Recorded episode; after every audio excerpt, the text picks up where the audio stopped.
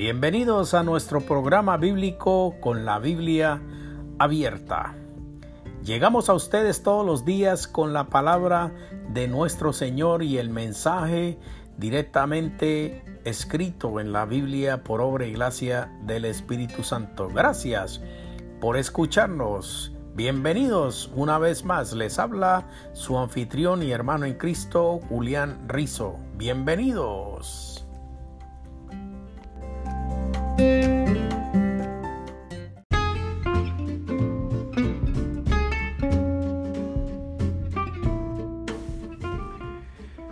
En esta oportunidad quiero tomar el tiempo para hablar un poquito de lo que es la iglesia local. Es importante que la iglesia tenga una definición dentro de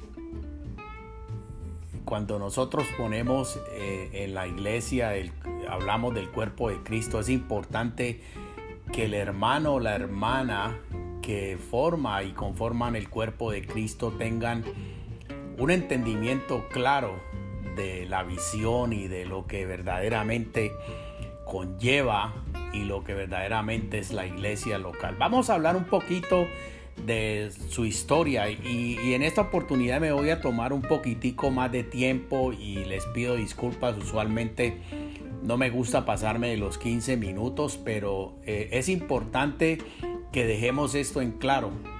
Eh, como en el caso de la iglesia universal encontramos una referencia a la iglesia local en germen en las palabras del mismo Señor que dice porque donde están dos o tres congregados en mi nombre, allí estoy yo en medio de ellos. Y esta es un, una, una conclusión, digámoslo así, más corta de lo que verdaderamente el sentido común de la iglesia es, donde están dos o tres congregados en mi nombre, allí estoy yo en medio de ellos. En Mateo capítulo 18, versículos del 17 al 20, voy a leer rapidito. Dice, y si él no les hace caso a ellos, dijo la iglesia, y si no hace caso a la iglesia, tenlo por gentil y publicano.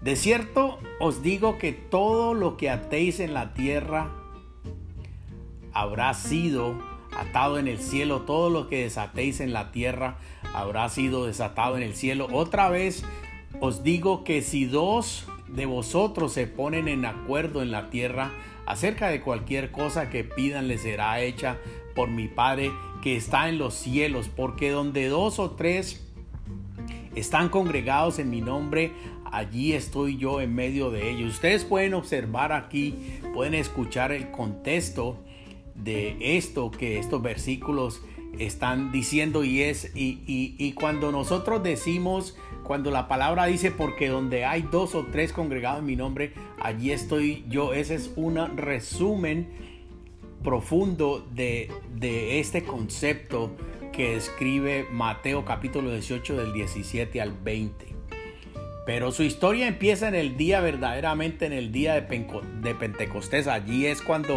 verdaderamente nació la iglesia. La iglesia no nació como muchas otras eh, religiones dicen. No es lo que eh, la, la palabra de Dios y la historia bíblica representa.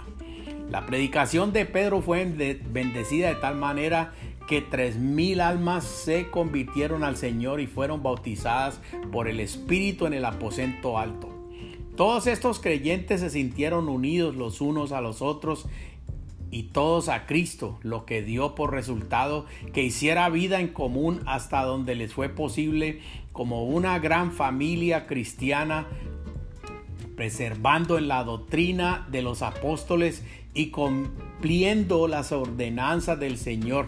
Eh, miren esto, esto que estamos hablando aquí, una gran familia cristiana perseverando en la doctrina de los apóstoles y cumpliendo las ordenanzas del Señor.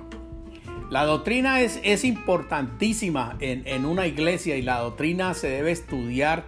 El cuerpo de Cristo se debe preparar con una doctrina profunda para que no hayan eh, problemas y no crean y crezcan problemas por la ignorancia bíblica que se presentan en muchas congregaciones, eh, donde em, toman mando personas que por falta de, de, conocimiento bíblico están cayendo en error y están verdaderamente fuera del contexto de la doctrina de los apóstoles y no están cumpliendo las ordenanzas del Señor. Y vamos a ir progresando poco a poco en esta oportunidad para que veamos lo que aquí estamos hablando. En Hechos capítulo 2, versículo 41 al 47 dice, así que los recibieron su, los que recibieron su palabra fueron bautizados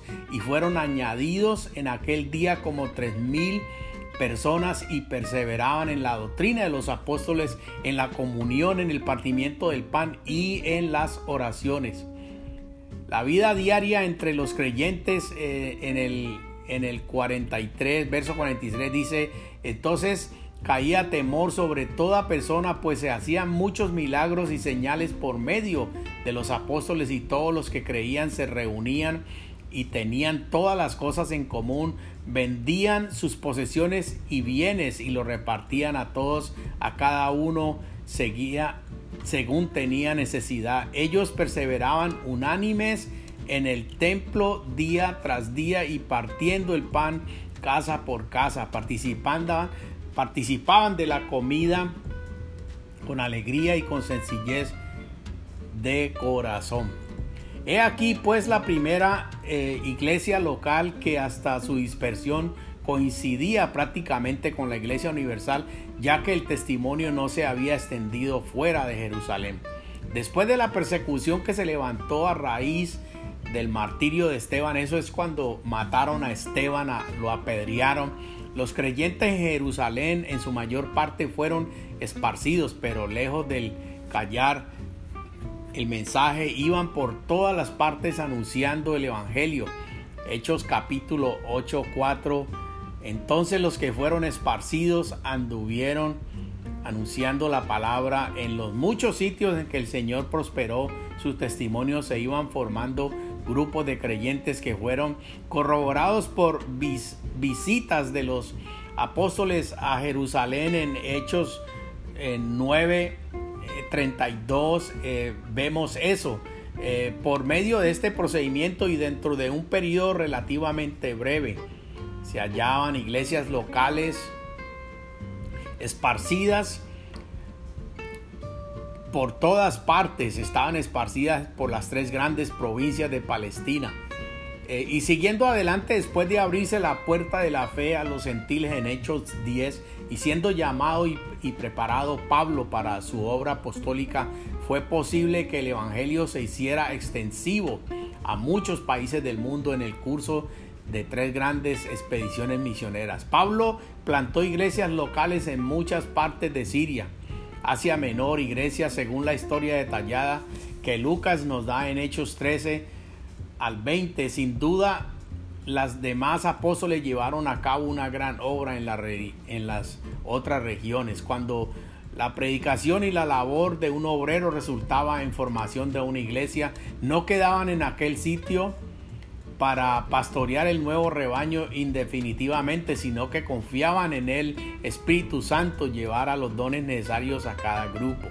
No solo los afectos o los efectos de la vida interna del grupo, sino también con miras de propagación del mensaje en el distrito circundante. Las iglesias no quedan en, ni quedaban abandonadas en ese tiempo, sino que los apóstoles o los delegados que ellos eh, escogían volvían de vez en cuando para la enseñanza y la guía de los rebaños, indicando al mismo tiempo eh, anciano que, eh, que es idéntico con obispos y pastores, pero para el gobierno y el pastoreo permanente de las ovejas. O sea que aquí encontramos por primera vez que estamos hablando el nombre de los ancianos y vamos a ir elaborando en esto y, los ancianos eran personas escogidas que escogió Pablo eh, ancianos y,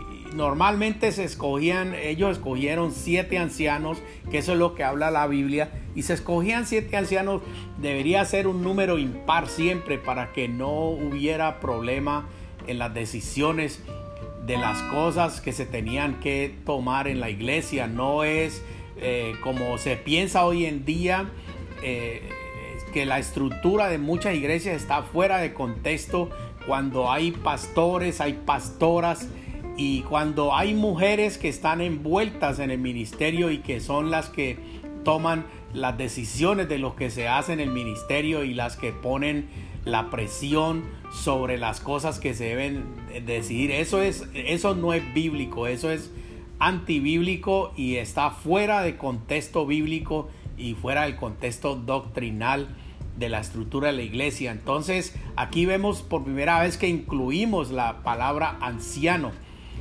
Eh, para el gobierno y el pastoreo permanente de las ovejas y estos ancianos, el trabajo de ellos, estos ancianos eran hombres que eran escogidos dentro de la congregación por ser hombres eh, con sabiduría y con una madurez eh, bíblica y espiritual profunda, que eran hombres capaces de tomar decisiones y, así fue que Pablo eh, empezó la estructura y esas fue las instrucciones que Pablo dio a Timoteo y a Tito para, para hacer dentro de la iglesia.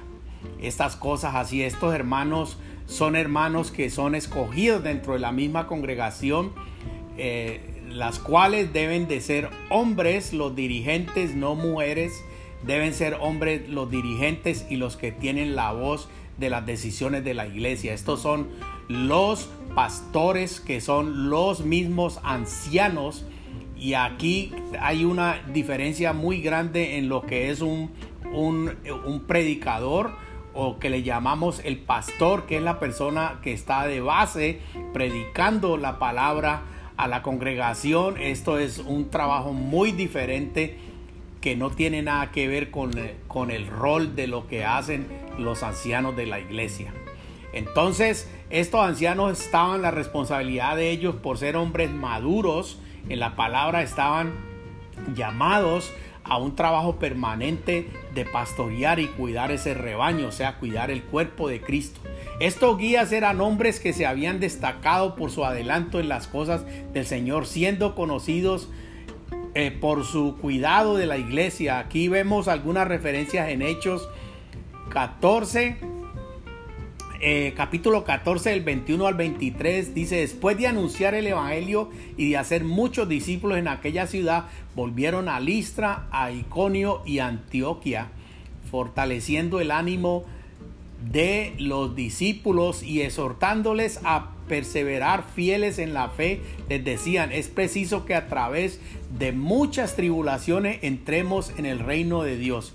Y después de haber constituido ancianos, vean aquí que esto es bíblico en, en, Hechos capítulo 14 del 21 al 23 para que usted mismo tome la palabra, la Biblia y verifique lo que yo le estoy diciendo aquí. Es preciso y después de haber constituido ancianos para ellos en cada iglesia y de haber orado con ayunos, los encomendaron al Señor en quien habían creído. Entonces eso aquí ya se empieza a establecer la estructura de la iglesia eh, dada por Pablo. Y acuérdense ustedes que Pablo fue preparado directamente eh, por Jesucristo eh, Saulo de Tarso era su nombre original y Jesucristo le llamó, le cambió el nombre a Pablo y este hombre fue preparado directamente y dado el Espíritu Santo y, y todo lo que este hombre decía venía directamente del Espíritu Santo y estas fueron las instrucciones que se dieron así que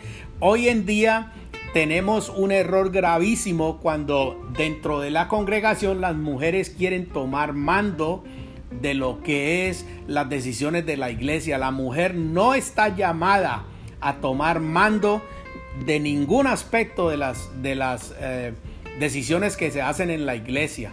Eh, estas decisiones, eh, este pastoreo se hace directamente por los ancianos que son nombrados dentro de la misma congregación por ser personas maduras en el Evangelio para dirigir. La mujer no está llamada a dirigir, la mujer no está llamada a hablar en el momento en que se está dirigiendo el servicio.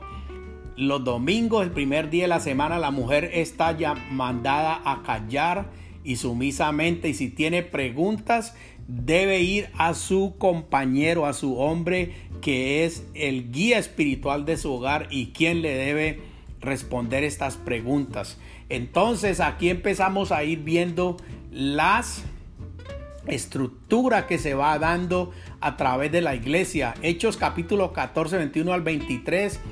Les doy, eh, doy eh, otro eh, Hechos capítulo 20, versículo 17. Vamos a leer un poquito. Desde Mileto, Pablo envió a Efeso e hizo llamar a los ancianos de la iglesia. Cuando ellos llegaron a él, les dijo, vosotros sabéis bien cómo me he comportado con vosotros todo el tiempo, desde el primer día que llegué a Asia, sirviendo al Señor con toda humildad y con muchas lágrimas y pruebas que me vinieron por las acechanzas de los judíos, y sabéis que no he rehuido de anunciaros nada que os fuere útil y el enseñaros públicamente y de casa en casa, testificando a los judíos y a los griegos acerca del arrepentimiento para con Dios y la fe en nuestro Señor Jesús. Ahora aquí voy a Jerusalén con el Espíritu encadenado sin saber lo que me ha de acontecer allí. Pablo estaba ya sintiendo lo que venía más adelante. Entonces, eh, eh, hermanos, y vamos a hablar un poquito a medida que vamos desarrollando esto, vamos a ir hablando también un poquito acerca de la organización. Pero eh, estas iglesias iban dirigidas la mayor parte de las cartas eh, apostólicas que motivadas por algunas preguntas, por alguna necesidad de los creyentes de aquel tiempo han llegado a ser palabra inspirada para todos los tiempos. Vamos a hablar un poquito acerca de cuál es la naturaleza de la iglesia. Solo Dios puede ver la iglesia universal en toda su extensión y en el mundo por los siglos, pero la iglesia local llega a ser su reflejo y su expresión en un sitio determinado en la tierra. Los nacidos de nuevo, eh, otros no tienen parte ni suerte en el asunto, son bautizados por el Espíritu en un cuerpo. Primera Corintios capítulo 12, versículo 13. Eh, eh, vamos a, rápidamente a mirar qué dice, porque por un solo espíritu fuimos bautizados todos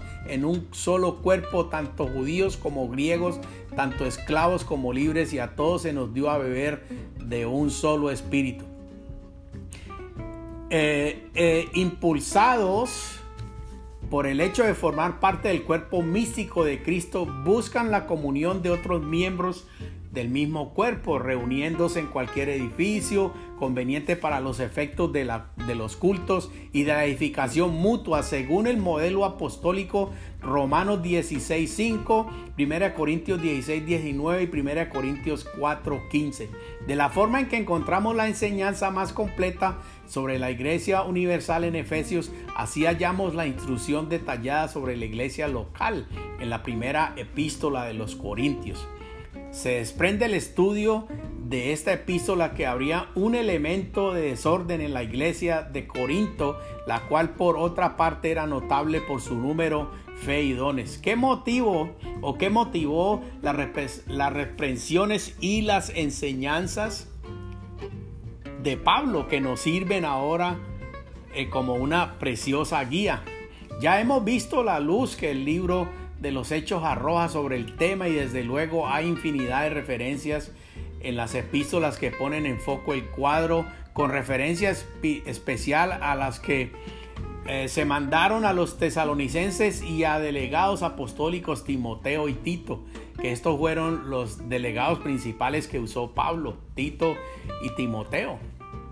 Entonces, eh, Pablo decía eh, que la mujer en, el, en, el, en el, en el culto, o sea, en el cuando se está llevando a cabo el servicio del primer día de la semana, la mujer tenía que permanecer callada. La mujer no podía opinar, la mujer no podía hablar en, la iglesia, en, a través de ese culto la mujer no puede orar cuando hay un grupo de personas y entre esas personas hay un hombre. La mujer no está llamada a orar porque la mujer está por debajo del hombre.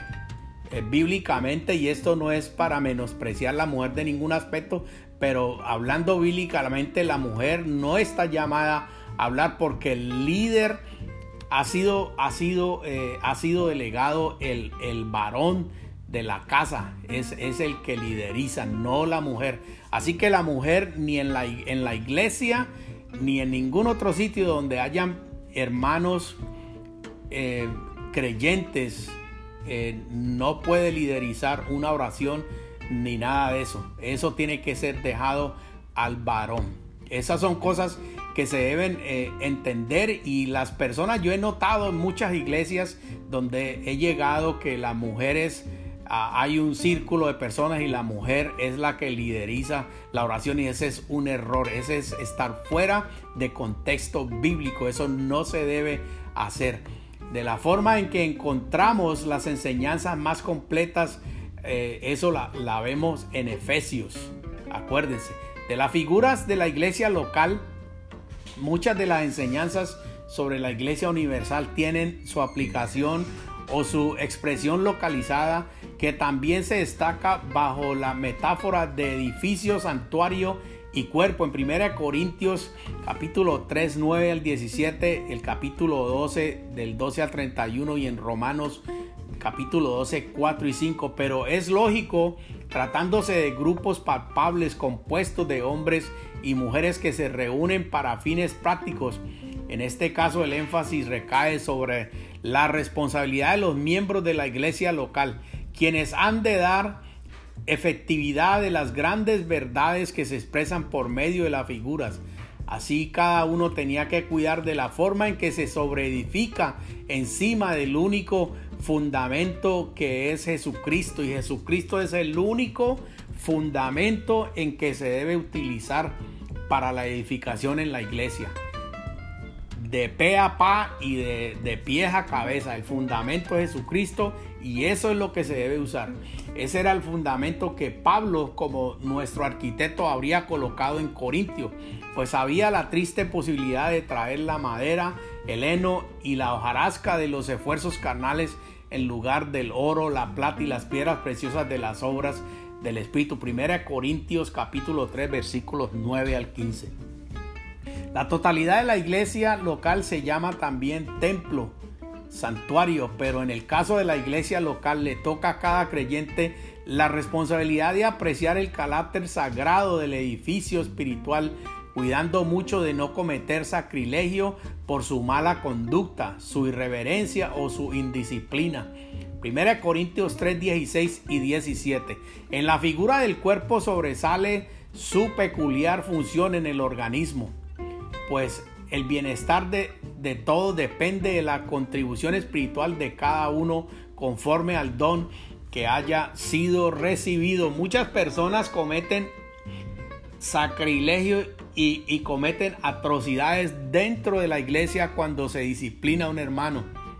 Y, y, el, y el tener el concepto claro de la disciplina es importante. Tener la madurez necesaria para aplicar la, disciplina es importante y no, esto no debe sobrecaer como la última decisión sobre las mujeres que representan el cuerpo de Cristo. Para eso debe existir la decisión permanente y la decisión importante de los ancianos, la decisión del, del, pastor o el predicador que está al frente de la iglesia, la, autoridad de la iglesia, debe haber un, grupo de personas que son la autoridad de la iglesia, pero eso no debe ser eh, puesto en tela de corte en la mesa para que sean las mujeres las que tomen esas decisiones. Eso es un error doctrinal y esas cosas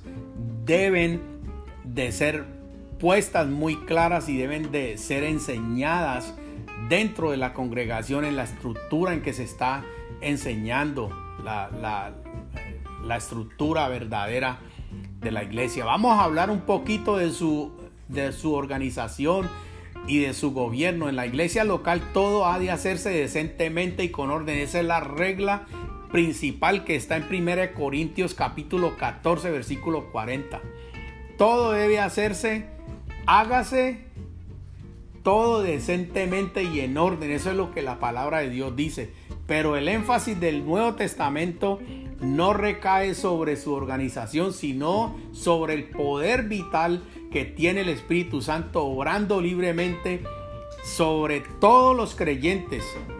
De alguna de aquí resulta que la obra es mucho más que el cargo, pero el, el punto de que el cargo pierde todo su valor si la obra espiritual que realmente se efectúa no corresponde a la posición que el hermano ocupa. Hermano, esto, esto es importantísimo lo que estamos diciendo aquí.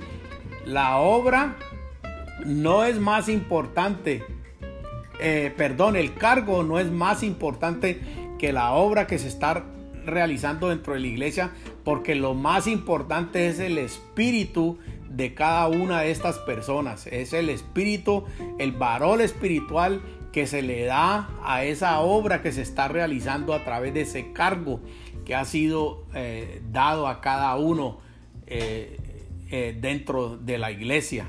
La iglesia local es una iglesia autónoma. Hay abundantes noticias de los fuertes lazos de comunicación y de comunión y de amor fraternal que unen las iglesias de la edad apostólica y aún subapostólica, pero no existe ninguna mención de la subordinación de unas a otras que, que fuesen más poderosas y más prestigiosas por su número o por su posición geográfica. Asuntos de importancia general podrían discutirse para que hubiera mayor luz y guía para todos, pero sin que se estableciera el dominio de ciertas iglesias sobre otras, ni mucho menos el de una jerarquía eclesiástica. Así la cuestión de la circuncisión de los creyentes gentiles se trató entre los ancianos de la iglesia en Jerusalén y de los representantes de la Antioquia. Pero no hay el menor indicio de que la iglesia de Antioquía fuera o fuese subordinada a la de Jerusalén.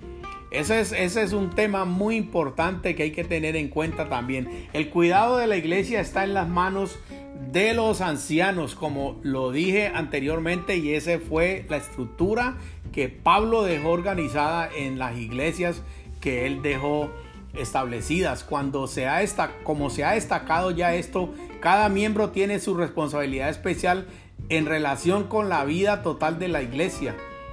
Y dichosa la iglesia que tenga abundancia del don pastoral que se manifieste en el tierno cuidado de todos por cada uno.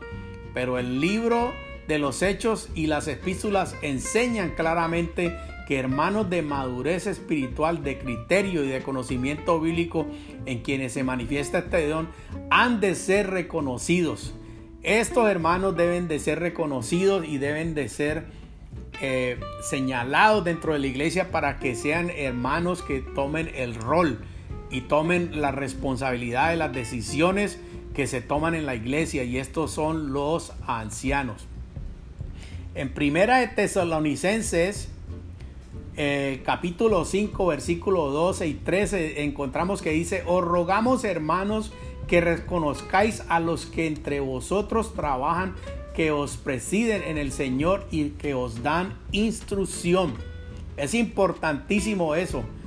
Eh, el versículo 13 dice, tenerlos en alta estima con amor a causa de su obra.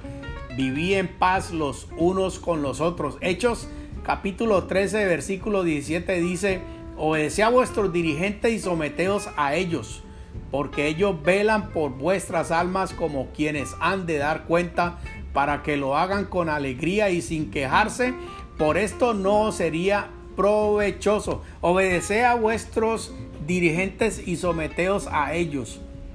Vuestros dirigentes son los ancianos, son las personas que, están responsables por el, el, funcionamiento de la iglesia, que deben de ser personas maduras. Las decisiones de la iglesia, vuelvo y repito, no se toman en círculo de mujeres, no se toman en estudios bíblicos, en reuniones de mujeres, porque eso es antibíblico, esa no es, eh, eh, está fuera del texto bíblico, eso no es bíblico eh, tomar esas decisiones así y tomar esos mandatos y, y, personas, mujeres que se sienten dentro del círculo de la iglesia, que son las que tienen la última palabra en las cosas que se hacen. Eso no es bíblico, ese es, un error doctrinal. Entonces, eh, estos hermanos han de ser reconocidos formando conjuntamente el consejo de ancianos. Al principio los mismos apóstoles eh, pudieron percibir y dar reconocimiento a estos dones que surgían en el seno de cada iglesia local y en un misionero eh, y hasta y, vemos situaciones en que un misionero que funda una iglesia hoy en día debe ser la misma estructura, no importa la iglesia, aunque usted vaya, debe usted encontrar la misma estructura y si usted no encuentra esa estructura, usted no está en la iglesia que es, no está en la verdadera iglesia de Cristo. Pero en las cartas que Pablo escribió a sus colegas Timoteo y Tito, quienes fueron enviados para la guía de las iglesias de Efeso y de Creta, Respectivamente les dio claras instrucciones sobre las calificaciones de estos guías para la instrucción de la iglesia a través de los siglos. Primera de Tito 3.17, de 3, capítulo 3 del 1 al 7 y Tito, primera de Tito, eh, eh, Tito capítulo 1 del 5 al 9. Según indicamos arriba, a estos guías se les llama ancianos en vista de su madurez espiritual que poco tiene que ver con la edad, obispos o mejor sobre, sobreveedores que, que sobreven lo que está pasando en el funcionamiento. Por su obra es vigilar para el bien de la iglesia, pastores por el tierno cuidado que han de tener de las ovejas, proveyendo para todas sus necesidades espirituales en el poder del Espíritu. Una comparación de Hechos 20, 17 y 28 establece la identidad de ancianos, obispos y pastores, mientras que Pedro pone manifiesto muy claramente que los ancianos y los pastores son las mismas personas. En primera de Pedro 5 del 1 al 4, véase también Tito capítulo 1, 5 y 7. Versículos 5 y 7. Nunca se habla de un solo obispo o de un solo pastor de la iglesia local, ni mucho menos de un obispo de una región, pues la jerarquía moderna es una corrupción tardía de la sencillez apostólica que a su vez siguió de cerca el modelo de las sinagogas de los judíos. Ustedes ven que hoy en día las iglesias, todo el mundo hace iglesia y el pastor es el dueño del balón y el pastor es el que manda y el pastor es el que hace todo esto y estos son pastores que hay sobre esas iglesias que se vuelven millonarios a costillas del pueblo, a costillas de, de los fieles y, se sienten que son los dueños y ahora hoy en día se usa nombrar la, la pastora que es la esposa de él y, y, entonces ellos dos son los dueños los que hacen y deshacen y ese era el problema y esa fue la razón por la cual primeramente Pablo dio esa estructura para que no cayeran en, esa, en esas cosas y usualmente se escogen siete ancianos. Siempre el número de ancianos tiene que ser impar, nunca par, siempre tiene que ser impar para que haya uno fuera que tome, que dé la, la última palabra para ver quién de los dos grupos, si hay división, quiénes son los que van a ganar. Si hay el mismo grupo, si son seis ancianos y tres dicen no y tres dicen sí, entonces nunca puede haber una decisión final. Por eso entra el séptimo anciano que es el que decide si sí o no. Entonces por esa razón siempre se escogen un número impar. Los diáconos o servidores de la iglesia, la palabra diácono quiere decir servidor o ministro y como tal tiene una aplicación muy amplia en el Nuevo Testamento con todas las calificaciones de los diáconos que se nos presentan en primera de Timoteo capítulo 3 versículos del 8 al 13, juntamente con la referencia de Filipenses capítulo 1, versículo 1, que le distingue de los santos y de los obispos. Nos dan a entender que habían servidores señalados de las iglesias locales quienes fueron también conocidos para que pudiera llevar a cabo su obra con autoridad y con eficacia por analogía por los, con Hechos capítulo 6.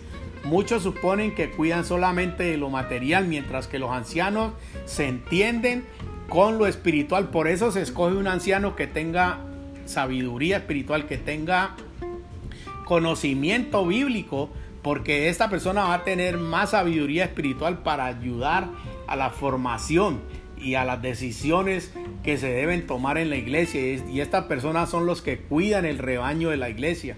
Pero es más probable que la esencia misma del diácono indique todo aquel que ministra en la iglesia. De la forma que sea pidiendo ser reconocido los destacados de entre ellos. La iglesia reunida debe observar algunas, eh, algunas cosas eh, importantes. Entonces, eh, vamos, vamos a, cortar aquí para no irnos más largo. Ya llevo, llevo 35 minutos y voy a hacer un, segundo, un segundo tema. Vamos a hacer un, segundo audio, un podcast de, acerca de lo que la iglesia reunida debe hacer eh, y cuáles son las ordenanzas de la iglesia eh, cuál debe ser la disciplina local también. Vamos a hablar de esos puntos.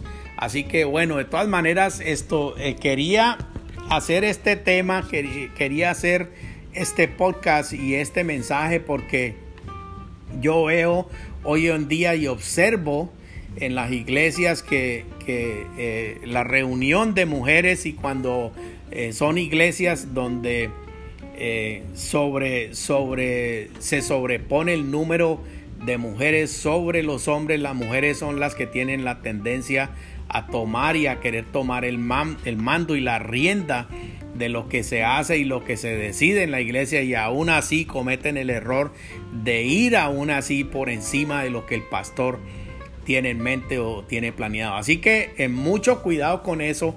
Yo espero que eh, ustedes puedan corroborar todo esto que he hablado aquí con la Biblia porque les he dado mucha eh, cita bíblica para que ustedes mismos en, su casa se sienten, saquen las escrituras y ustedes eh, tomen esto. Eh, la mujer tiene un rol muy especial dentro de la iglesia, pero ese es un rol muy aparte.